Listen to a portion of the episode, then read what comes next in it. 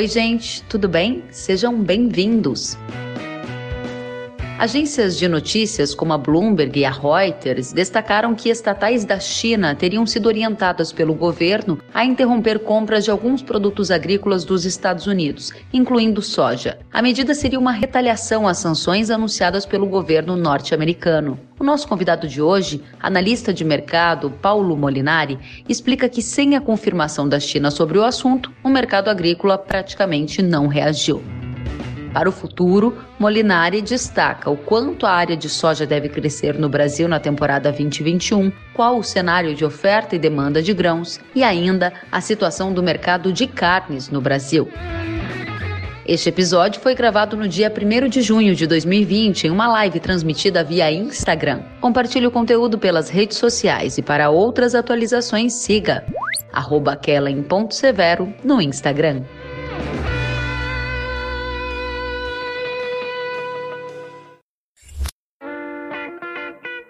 Paulo Molinari, muito boa noite, seja bem-vindo. Boa noite, eh, Kellen, boa noite a todos. Obrigado pelo convite para nossa live. Muito bom, é um momento super oportuno, Paulo. A gente precisa entender como foi o desdobramento ao longo do dia desse noticiário, entender o que vem pela frente no mercado de soja, de milho, de carnes e a nossa audiência vai participar demais. Direto ao ponto, Paulo, vamos começar.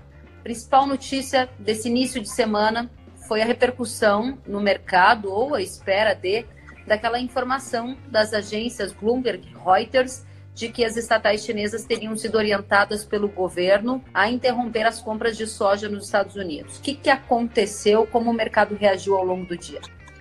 Bom, em primeiro lugar, é, a notícia foi largada pela Bloomberg, da Bloomberg, né, depois é, expandida pela Reuters. E no início se pensou num certo pânico de início de semana nos mercados, porque isso poderia provocar uma forte baixa nos preços na Bolsa de Chicago e uma alta muito forte nos prêmios no Brasil já nesse início de semana. Mas o que se viu foi uma um, um início um pouco mais calmo, o mercado esperando para digerir um pouco a informação real, né? não houve nenhum comunicado oficial do governo chinês a respeito disso, houve uma, uma, uma suposição é, de agentes do governo que estaria acontecendo, e na verdade, no final, no meio do dia, até apareceram notícias aí de que a China teria comprado três cargos do soja americana é, no dia, é, contrariando as informações da, do, do, início da manhã. Então, é, começou, na verdade, o jogo de informações, né, o jogo de pressão, contra-atacando as decisões do Trump. É, e vamos ver realmente, aguardando aí qual real, será a real decisão do governo chinês é, nos próximos dias, ou se é que haverá uma decisão, né? porque isso impacta bastante, pelo menos no complexo soja e na carne suína. Né? O fato é que há uma tensão cada vez mais é, forte entre Estados Unidos e China. Paulo, isso interessa demais ao mercado agrícola do Brasil, porque, assim como você disse, uma notícia poderia ter mudado radicalmente o rumo dos preços do dia de hoje. Qual é a sinalização que você observa com as cartas que nós temos na mesa hoje? É de que é um caminho sem volta esse acirramento das tensões entre Estados Unidos e China? Bem, eu acho que o acirramento Ocidente-China ele já é bastante claro, né? Em função aí da própria pandemia, né? A China não absorve a, a, a, a, situação que ela foi criada dentro da China e expandida para o mundo inteiro então nós temos aí uma situação onde a China ela não atende o que o mercado internacional está esperando, ou seja, uma aceitação que ela foi criadora do, da pandemia, no mínimo por negligência, e isso vai conflitando com os interesses internacionais. Né? Então, é, aquilo que já havia é, criado pelo Trump lá em 2017, né, e, e gerido aquela pressão comercial em 2018, ela tende a se expandir a partir de agora, principalmente porque daqui a algumas semanas nós teremos aí uma eleição nos Estados Unidos, é uma eleição difícil para o Trump, o Biden é o candidato à altura, né? E naturalmente ele vai querer é, mostrar um pouco mais de serviço agora no final e contra-atacar a China parece ser o alvo dele político nesse momento, né? Então é possível que daqui até outubro, sim, a China tome decisões é, de tributar novamente produtos americanos. É, é, possível que o Trump decida voltar a tributar novos produtos, é, uma nova leva de produtos chineses num volume maior aí nas próximas semanas.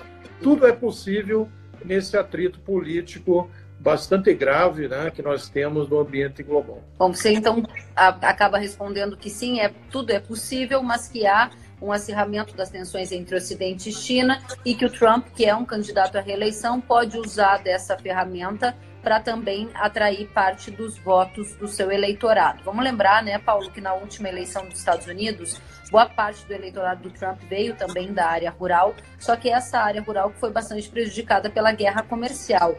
Nesse momento, há uma série de subsídios na mesa para tentar compensar a perda de renda que o eleitorado acabou sofrendo. Você, nesse momento, acredita que o Brasil está mais competitivo em relação aos Estados Unidos? Tem alguma coisa nesse cenário que seja o X da questão? Não, uh, eu acho assim o produtor norte-americano ele foi muito bem compensado pela guerra comercial. Então, eh, em 2019, o Trump conseguiu um volume razoável de recursos para compensar o produtor americano pela baixa de preços pela guerra comercial. Esse ano, novamente.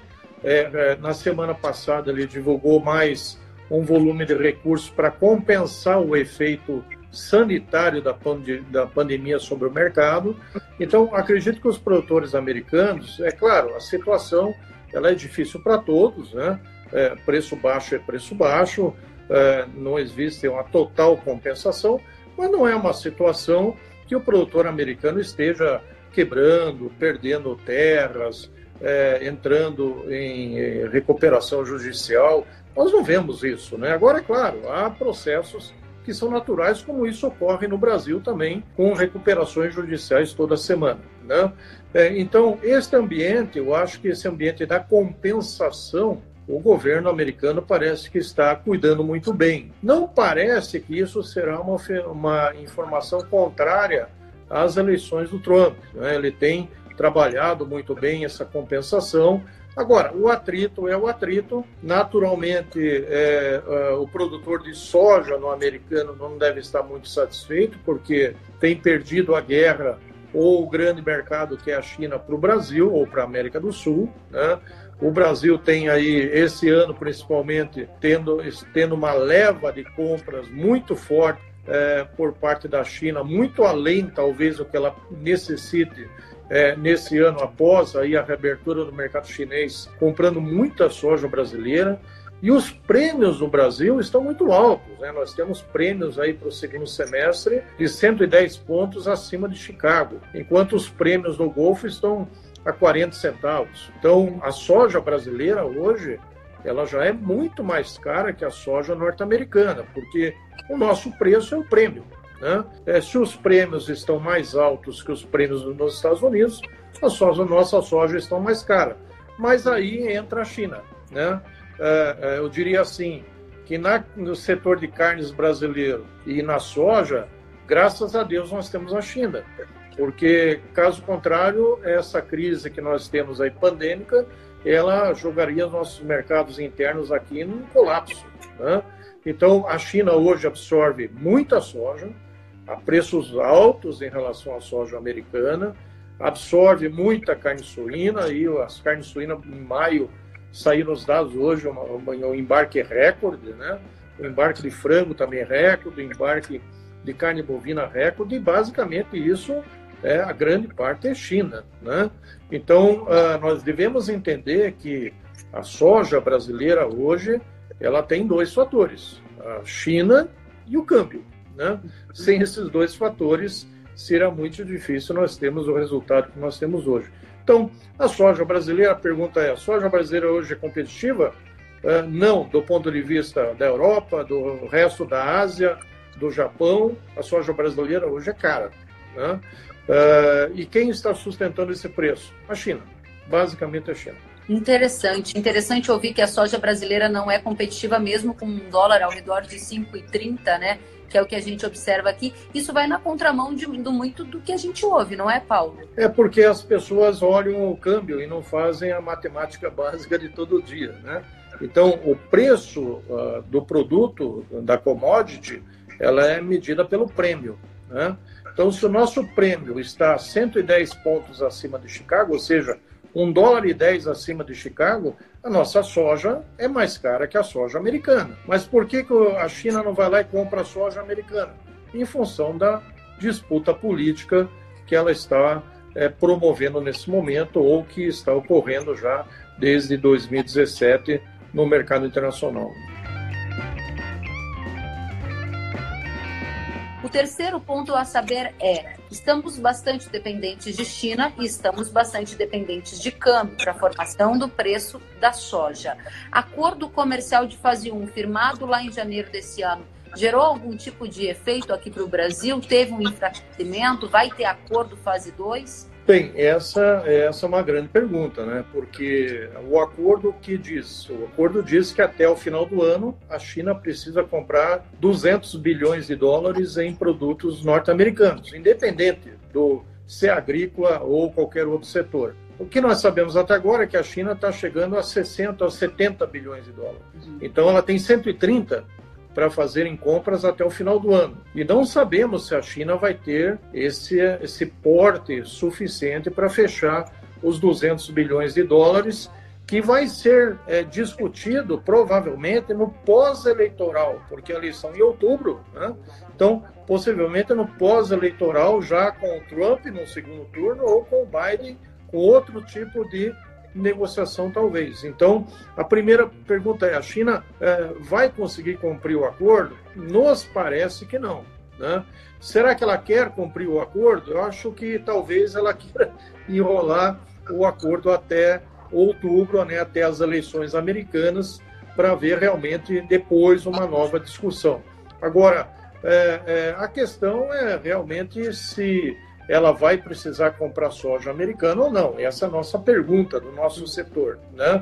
Nós já vimos que na carne suína ela continua é, comprando muita carne suína europeia, americana, então a, a exportação americana bate recorde todos os meses e é basicamente China, e a exportação brasileira de carne suína bate recorde todos os meses e é basicamente China.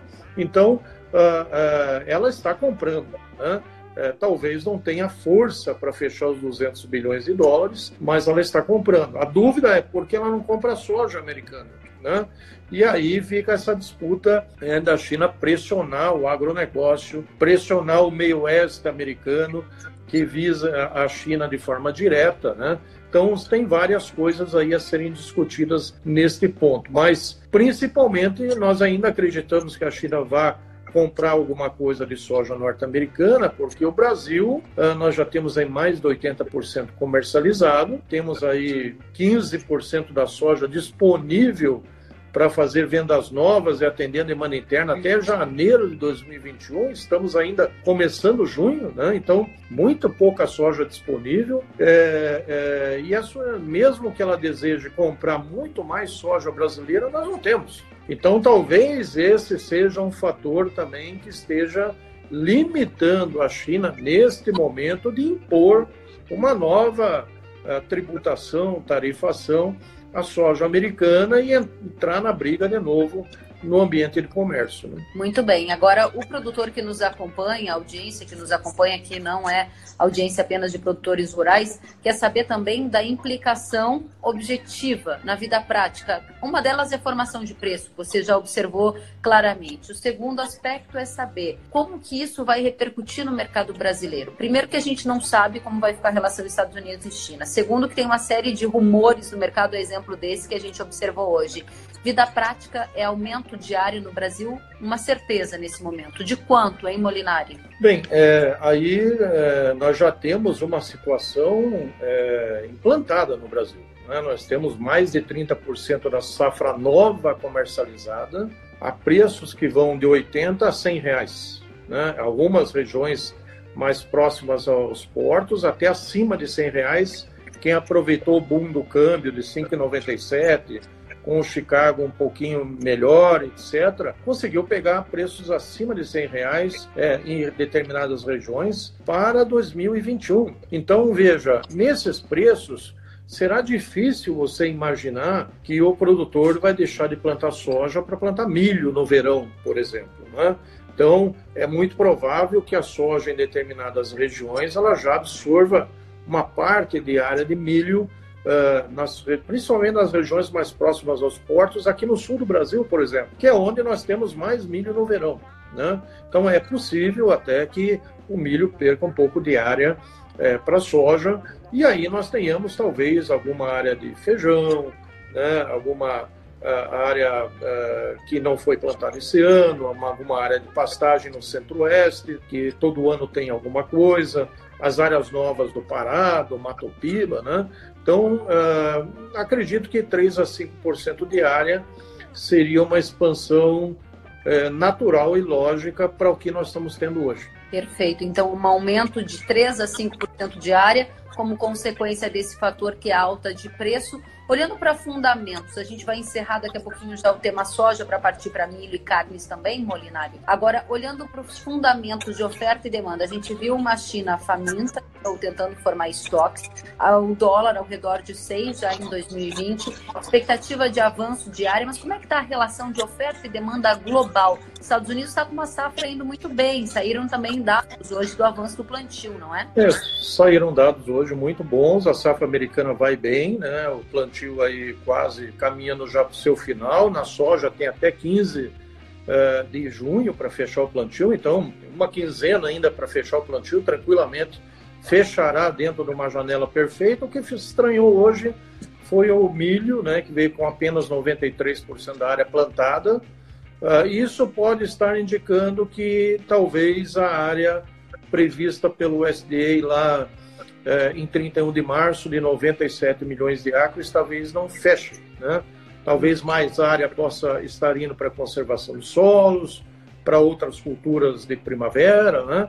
É, talvez até para soja, tá? o que seria contra, é, contra a lógica natural dos acontecimentos. Né? Mas, assim, a safra americana tem uma boa previsão de chuvas agora para as próximas duas semanas. Os mapas atualizados para julho e para agosto que são os dois meses críticos para milho e para soja, estão é, mostrando um clima normal, até com chuvas até acima do normal em determinados períodos. Então, assim, uh, aquele uh, movimento de weather market, mercado de clima, claro que ainda pode ter, né, os mapas podem errar, mas uh, parece que ele vai desaparecendo e falta emoção no mercado, né? falta aquela, aquela coisinha que realmente faz gerar uma volatilidade maior, uma especulação um pouco maior, aquela tensão pré é, do plantio, aquela tensão do desenvolvimento das lavouras, o clima parece que não vai oferecendo essa condição hoje e isso vai perdendo essa volatilidade normal. Então, o quadro americano é um quadro de estoques muito tranquilo, né? Uh, se vier uma safra americana de 112, 114 milhões de toneladas, mantém os estoques aí em 12, 13, 14 milhões de toneladas, é o terceiro maior estoque da história. Né? Não vai faltar soja para ninguém, é, pelo menos do ponto de vista americano. E a dúvida mesmo, nós voltamos ao mesmo assunto, né? O que a China vai fazer entre tá. Brasil e Estados Unidos, né? Ela divide e decide com quem compra é, e é, compra mais de alguém quando tem um problema de safra no outro e compra menos e decide a política uh, ao longo de cada ano. Você chamou aí que nós somos dependentes, né? Então, Brasil e Estados Unidos hoje na soja é China dependente, né? Não tem muito o que fugir a esse quadro. Aí o Marcelo Ferreira, que está nos assistindo, disse mais um show de live. Obrigada, Marcelo. Mas em um cenário de China voltar a consumir soja dos Estados Unidos, voltando o dólar dos patamares, possivelmente ele estava dizendo antes do que a gente viu esse ano, como que fica, né? É realmente um cenário em que a soja seria bastante impactada, né, Molinari? É, tem movimentos nos mercados que têm que ser aproveitados, né? Então nós tivemos um movimento excepcional para o Brasil. Preços acima de 100 reais, era sonho de consumo aí dos, dos produtores, né? Chegamos até 115, 116 nos portos, é, é, três semanas atrás. Uhum. É, o câmbio, por exemplo, nós tivemos uma notícia do J, JP Morgan apostando contra o dólar no mercado internacional, ou seja, dólar caindo no mercado internacional pode sugerir real se valorizando no Brasil. Né? É, você tem aí a safra americana andando bem. Né?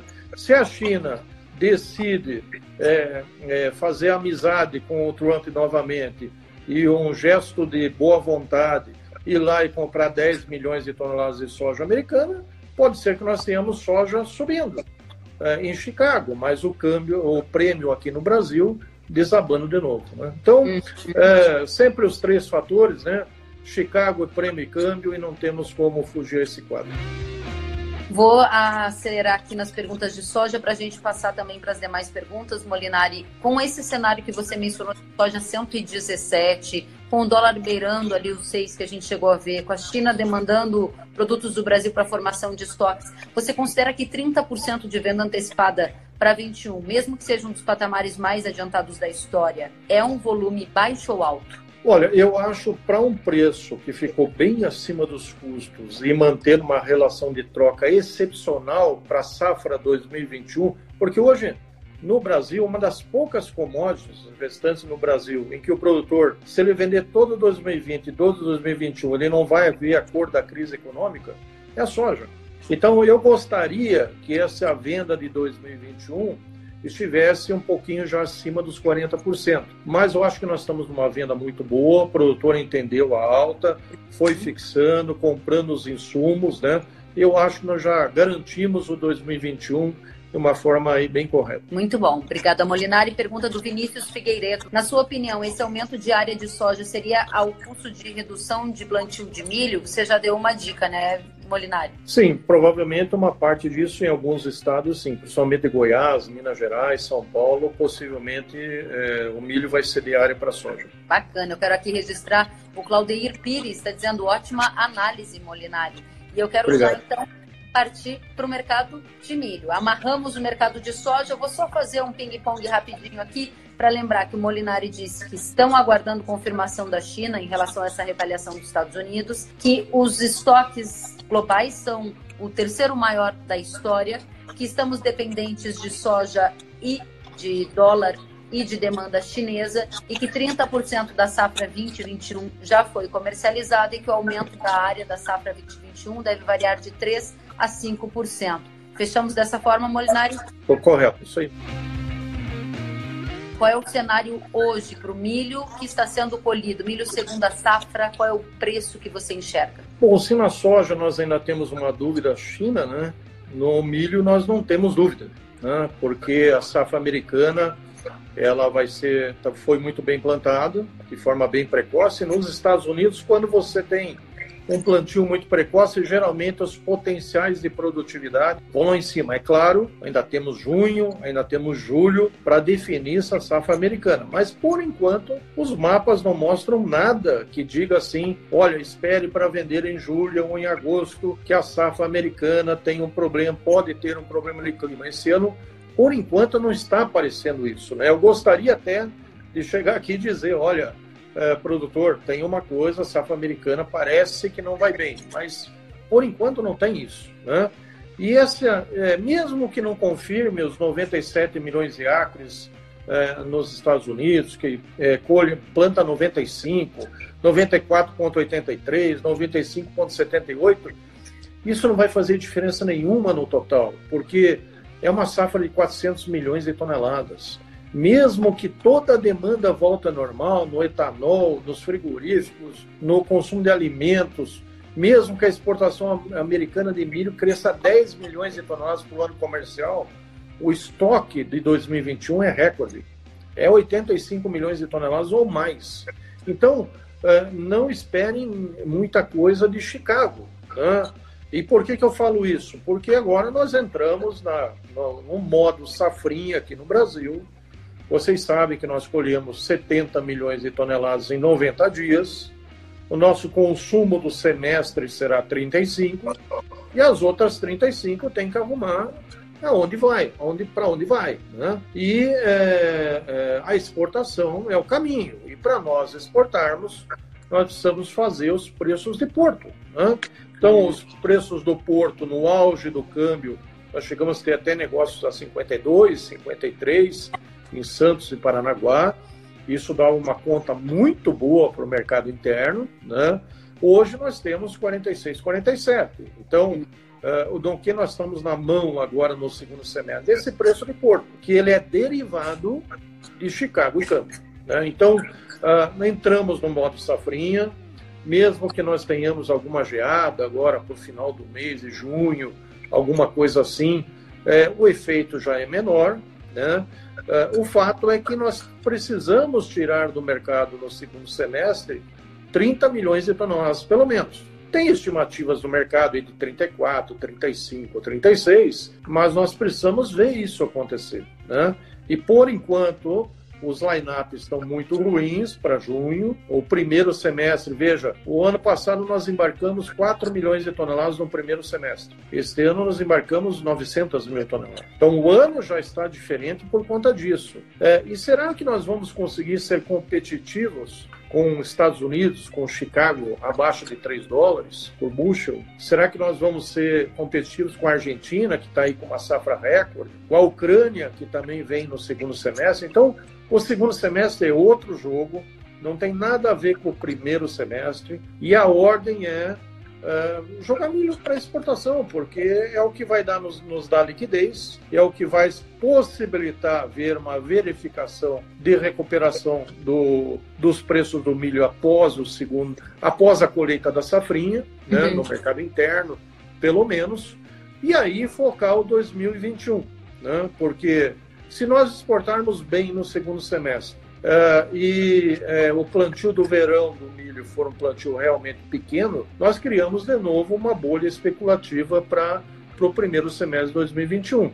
Então, esse é o foco do milho. Né? Então, não tem preço de 50 reais voltando em julho, é, voltando em agosto, isso não existe, tá? Mesmo que, isso não existe mesmo que haja confirmação da China retaliando os Estados Unidos e aí altera o mercado de Chicago para soja, a soja puxa milho e aí o jogo é outro? Não, a soja não puxa o milho nesse caso, tá? A soja não vai puxar o milho. Se você tiver uma retaliação é, chinesa contra os Estados Unidos no caso da soja, hum. Chicago vai desabar na soja, né? Sim. E aí o produtor americano, que é um produtor de milho, lá em 2021, ele vai tomar a decisão de continuar plantando milho e não soja, tá? E, e aqui no Brasil, os prêmios vão explodir. E aqui no Brasil, o produtor brasileiro vai continuar plantando soja do jeito que ele está. Então, o bolo para 2021, ele já está pronto para o milho, né? que é o primeiro semestre, novamente, com uma oferta pequena, uma safra de verão pequena, com abastecimento regional ajustado. E esse abastecimento do primeiro semestre de 2021 ele vai ser mais é, difícil ou menos difícil, é, dependendo do que nós fizemos agora com a exportação. Uma exportação acima de 30 milhões de toneladas, vai sobrar menos estoque para o ano que vem. Uma exportação abaixo de 30 milhões de toneladas vai sobrar mais estoque para o ano que vem. E isso limita a alta do ano que vem. Tá? Mas assim, para nós termos altas agora, olha, só uh, uma catástrofe na safra americana. É, uhum. os mapas errarem totalmente, as chuvas sumirem no meio oeste americano agora na semana que vem uhum. e não chover mais até agosto. Essas essas são as condições que nós temos. Tá? Seria uma grande reviravolta do mercado climático, né? Isso. Agora, eu gostaria de saber, nesse momento, quem são os principais compradores do milho brasileiro na exportação. Pergunto isso para saber em que medida esses países eventualmente podem ter sido atingidos por uma queda no preço do petróleo ou uma piora na economia mundial e isso eventualmente repercutir nesse apetite deles, Molinari. Pois é, Kelly, nos nossos cursos aí, que a gente. Agora vamos ter um curso aí no dia 16 de julho, né? Sim. É um curso de comercialização, nós estamos fazendo ele online, inclusive, é, para facilitar todo mundo uh, a absorção das ideias, é, já que ninguém agora pode viajar, ficar em hotel, em sala fechada, né? Nós estamos promovendo nossos cursos online e na, uh, no próximo dia 16 de julho faremos aí um novo curso. O pessoal aí pelo Safras Mercado pode se inscrever. É um curso de dia inteiro, online, muito bom. Já tivemos aí é, fizemos três grandes experiências aí com o curso e está indo muito bem. Então, uh, neste ambiente é, do milho, o que, que nós temos? Nós temos uh, um quadro uh, que, evidentemente, nós vamos precisar trabalhar bem a exportação nesses próximos 90 dias, escoar um bom volume para ver esses volumes no, nos dados semanais de exportação. Se os dados forem bons, os mercados internos vão começar a reagir. Se o dado for ruim, é, o mercado vai entender que a exportação está sendo fraca e nós vamos ter aí preços mais baixos no segundo semestre, com certeza. Muito bem, eu fui aluna do Paulo Molinari e vou dizer que deve uns cinco ou seis anos, hein, Molinari? Exato. Bastante já. Agora me conta, quem, você sabe de cabeça quem são os principais compradores do milho brasileiro na exportação? Bem, é, eu sempre digo nos cursos que uh, é mais fácil vender milho do que vender soja no mercado internacional, porque soja basicamente nós dependemos da China. Uhum. Claro que a Europa compra, claro que o Japão compra, claro que o resto da Ásia compra, mas nós dependemos da decisão da China. No caso do milho, nós vendemos para quase 150 países, né? E aí nós temos Irã, temos ah. Espanha, temos Colômbia. Então, a exportação do milho é bem mais disseminada, dividida entre vários compradores. E como o Irã não tem muitas alternativas, né? Tem a Argentina, que ele compra também, e tem o Brasil. Uh, o Brasil é sempre o alvo do Irã nas compras brasileiras. No ano passado, foi o Japão. O Japão é, teve um pânico tão grande com a, aquele problema de clima no meio oeste americano que ele veio no Brasil comprando tudo que era possível. Essa é outra diferença deste ano em relação ao ano passado. Né?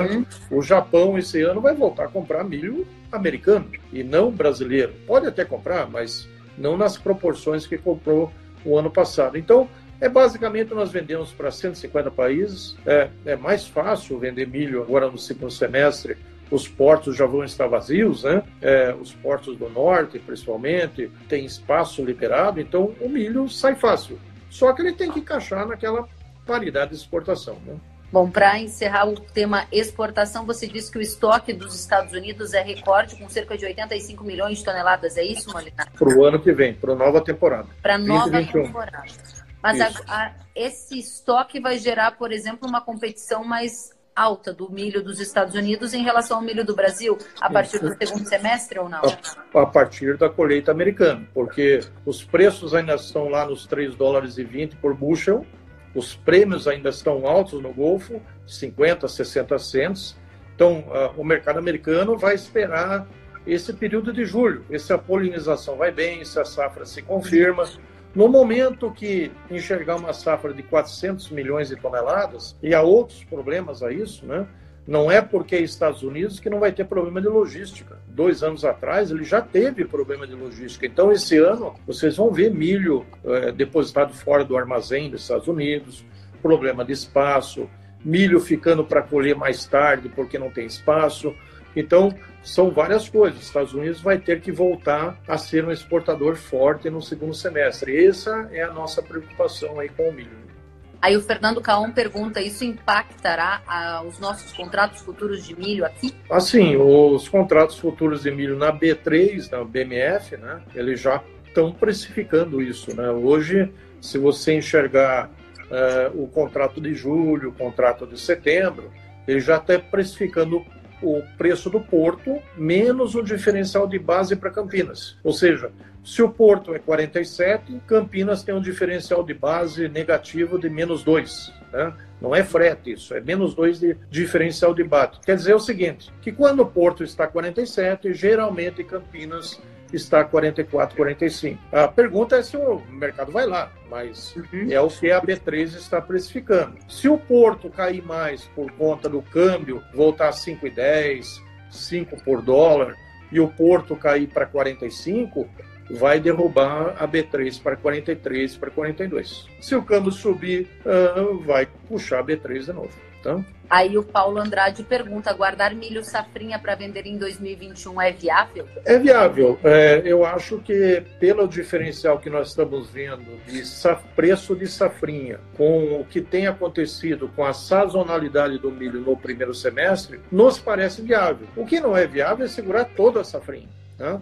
Eu acho que nós não adianta você chegar em, em dezembro, janeiro e ter que esvaziar o armazém porque está entrando soja. E não é janeiro, é março e abril que você vai ter que pensar no milho no segundo semestre. Tá? Muito bem, eu no vou primeiro fazer... semestre, No primeiro semestre de 2021. Muito bom. Aí a Paula Naves pergunta: essas 80 milhões de toneladas são estoques de passagem para 2021, Molinari? É, isso. É, hoje o estoque de passagem americano. Vamos entender o seguinte: o ano comercial americano, pensem assim, ele começa dia 1 de setembro e termina 30 de agosto. Então, agora no dia 30 de agosto, vai terminar o ano comercial 19 e 20. E vai começar o ano comercial 19, 20 e 21. Então, o estoque atual é de 53 milhões de toneladas, que já é um grande estoque. Se a safra americana 2020 ela se confirmar próxima a 400 milhões de toneladas, o estoque do ano que vem salta para 85. Então, nós vamos passar os próximos 12 meses vivendo no estoque recorde americano. Aí o Heleno pergunta: existe chance dos traders voltarem com esses milhos comprados para o mercado interno? Ah, eu acho difícil, porque os as tradings elas fizeram os negócios nos preços em alta. Fizeram negócios a, com embarque a 48, 49, 50, 51 até 53 nesse salto do câmbio a possibilidade de, no segundo semestre, eles deixarem de vender um milho caro na exportação para vender um milho barato no mercado interno é quase é, é, improcedente. Né? Então, não é o ano para acontecer esse tipo de coisa. Geralmente isso acontece quando eles vendem barato na exportação, ou seja, por exemplo, 40, 41, 42, o mercado interno tem um salto, uma alta, e eles revertem parte desse volume que era para exportação para o mercado interno. E eu não vejo nenhuma necessidade disso ocorrer é, agora no segundo semestre. O Ney Souza disse: é viável produzir etanol de milho com esses preços atuais? Veja, houve, infelizmente, algumas corretoras estrangeiras que atuam no Brasil uh, misturaram as informações do que ocorre nos Estados Unidos com o que ocorre no Brasil. Lá nos Estados Unidos, uh, o preço do etanol é relativamente direto ao preço do petróleo e ao preço da gasolina. Né? Então, caiu o petróleo, desabou a gasolina, desabou o etanol, as fábricas de etanol paralisaram, então aí 60% paralisadas, estão voltando agora. E isso foi uma situação americana. E por que isso é mais importante nos Estados Unidos? Porque lá um terço da demanda de milho vai para etanol. Né? Então, qualquer movimentação do etanol impacta de forma muito agressiva no mercado interno. No Brasil, as indústrias têm uma coisa chamada câmbio. Né? É, o câmbio e os preços da Petrobras. É, é claro que o etanol desabou no Brasil, é claro que os preços do etanol foram lá beirando o custo de produção. Contudo, as usinas de etanol de cana, por exemplo, é, é, eles viraram o botão, produziram açúcar em vez de etanol e se você olhar hoje a fila de navios embarcando em Santos, ela é de açúcar, ela é até maior que a da soja. Então, a usina de etanol de, de cana, ela conseguiu reverter esse quadro, esqueceu do etanol, mandou açúcar para exportação e se livrou do problema. De milho, é, no Brasil, hoje, ela tem um custo relativamente acessível. É, o problema hoje do Brasil não é necessariamente margem, porque os preços não estão negativos em relação ao custo de produção do milho, de, do etanol de milho. É, e o problema do Brasil é que os carros precisam voltar a rodar. Né? A vida no Brasil precisa voltar a 80%, 90% do normal. Então, você tendo a, a demanda, mesmo com as margens pequenas, uh, o esmagamento do milho vai voltar. Né? Só que, preventivamente, algumas usinas do Mato Grosso já tinham produto comprado do produtor até um preço muito acessível e decidiram pegar esse milho e jogar para exportação, uhum. porque elas não sabiam o que vinha pela frente. Né? Então, assim, é, é, no Brasil se faz uma comparação muito sobre o efeito da usina de etanol sobre o mercado. A usina de etanol vai consumir esse ano perto de 6 milhões de toneladas de milho. A exportação vai levar 30 milhões. Então, o que é mais importante é a exportação. A usina etanol não, não basicamente não mexe com o mercado interno. Muito bom. Molinari, para a gente fazer aqui também o nosso resumo para o milho, você destacou que há um estoque é, bastante grande, ao redor de 80 milhões né, de toneladas para a safra 21 nos Estados Unidos, 85 milhões de toneladas. Disse ainda que para o Brasil as exportações é que são um fator muito importante para o segundo semestre para abarcar parte desse volume que deve ser produzido e disse que a gente precisa, claro, observar o andamento do mercado nesse sentido. O, te, o, ponto que eu gostaria de saber aqui é quanto do milho já foi vendido desse segunda safra que a gente vai começar a ver entrando no mercado. O produtor pegou isso lá no pico? Bem, nós temos em torno de 46% da safrinha negociada, tá? E é um bom volume, né? Metade da safrinha são quase 35 milhões de toneladas negociadas, né? Então isso é um bom volume. E nós devemos entender que se alguém, se o produtor vendeu, alguém comprou. Né? Então, ou o mercado interno está muito bem abastecido, ou a exportação já está fazendo um grande volume. Excelente. E aqui quero também destacar sobre o mercado de milho, que o Paulo Molinari disse que no radar dele, nesse momento, só uma grande catástrofe climática poderia gerar um gatilho forte de alta para o preço do milho. Caso contrário, é um cenário de estabilidade até com um viés mais baixista que você enxerga, é isso? Isso mesmo. E a catástrofe tem que acontecer nos, na safra americana. Muito bem. Vamos então para o último ponto da nossa conversa para encerrar mercado de carnes. A pergunta veio da nossa telespectadora Valéria Guimarães, perguntando como é que vai ficar a China e o mercado de carnes. Sei que você também acompanha muito de perto esse tema, né, Molinari? Bom, de novo, vou repetir a mesma frase, né? Graças a Deus existe uma China, né? É, é, e se não fosse a China, nós não teríamos nada do que nós estamos vendo hoje e o setor carnes brasileiro estaria em colapso, né? porque a demanda interna ela não é capaz de absorver toda essa oferta que nós temos. Mesmo que o setor venha fazer algum tipo de ajuste, reduzir, reduzir alojamento, peso médio, alguma coisa, é, a demanda interna não tem essa força né, de sozinha sustentar todo o setor. Então, com churrascaria fechada, escola fechada, fast food fechado, é, por mais que as pessoas comam todos os dias, mas o fluxo, ele diminui. Né?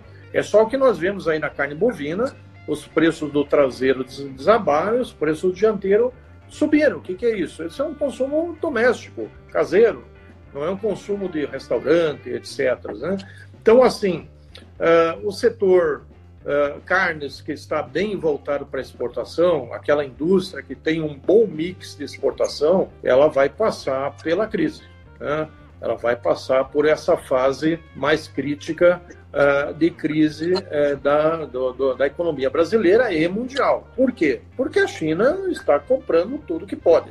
É, os, a China deve ter os motivos dela, que não deve ser só demanda, pode ser estocagem, é, mas o fato é que ela está comprando e nós estamos vendendo.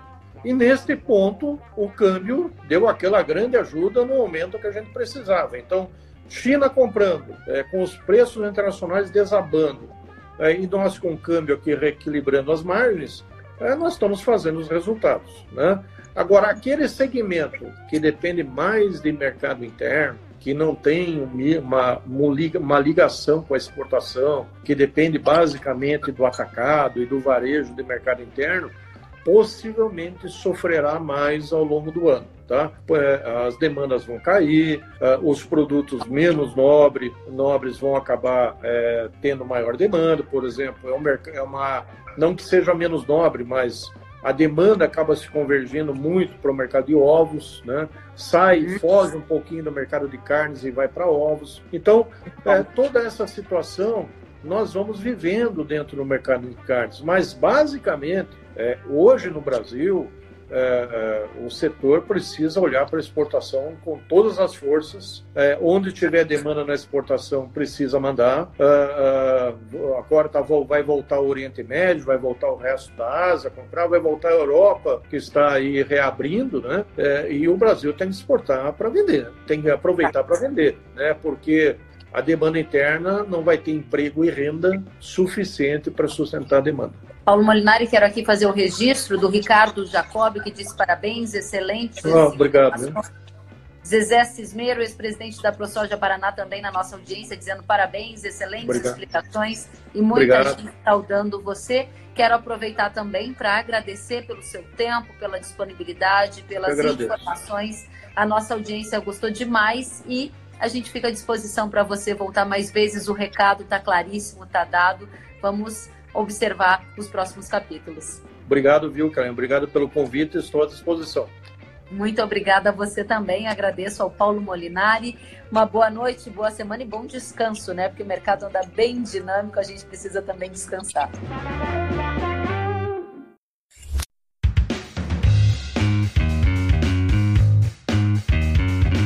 Que bom que você gostou da entrevista e ouviu todo o conteúdo. Se quiser acompanhar as atualizações, siga kellen.severo no Instagram.